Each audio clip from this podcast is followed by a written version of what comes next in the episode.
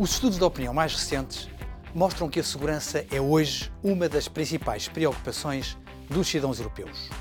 A União Europeia é o segundo maior investidor em defesa no mundo, mas muito desse investimento perde-se com duplicações e com a falta de articulação entre as Forças Armadas e de Segurança dos diferentes Estados-membros. A CEP, ou seja, a Cooperação Estruturada Permanente, é uma das inovações do Tratado de Lisboa e pretende responder a este problema. Lançada no final de 2017 por 25 Estados-membros, apenas a Dinamarca, Malta e o Reino Unido ficaram de fora, a CEP é um instrumento de cooperação mais estreita entre os Estados que querem aprofundar a integração em matéria de defesa. Não se trata de criar forças armadas europeias ou substituir o papel da NATO na defesa da Europa.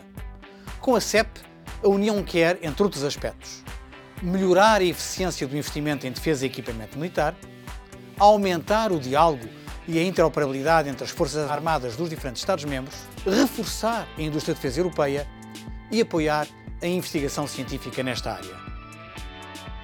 Num mundo cada vez mais interconectado e interdependente, os desafios de segurança são globais. Da cibersegurança à ameaça terrorista, passando pela vigilância do nosso espaço marítimo e aéreo ou pelas missões humanitárias e de manutenção de paz, há muito trabalho pela frente. O futuro da integração europeia está também nestes passos para uma política comum de defesa mais capaz, eficiente e resiliente.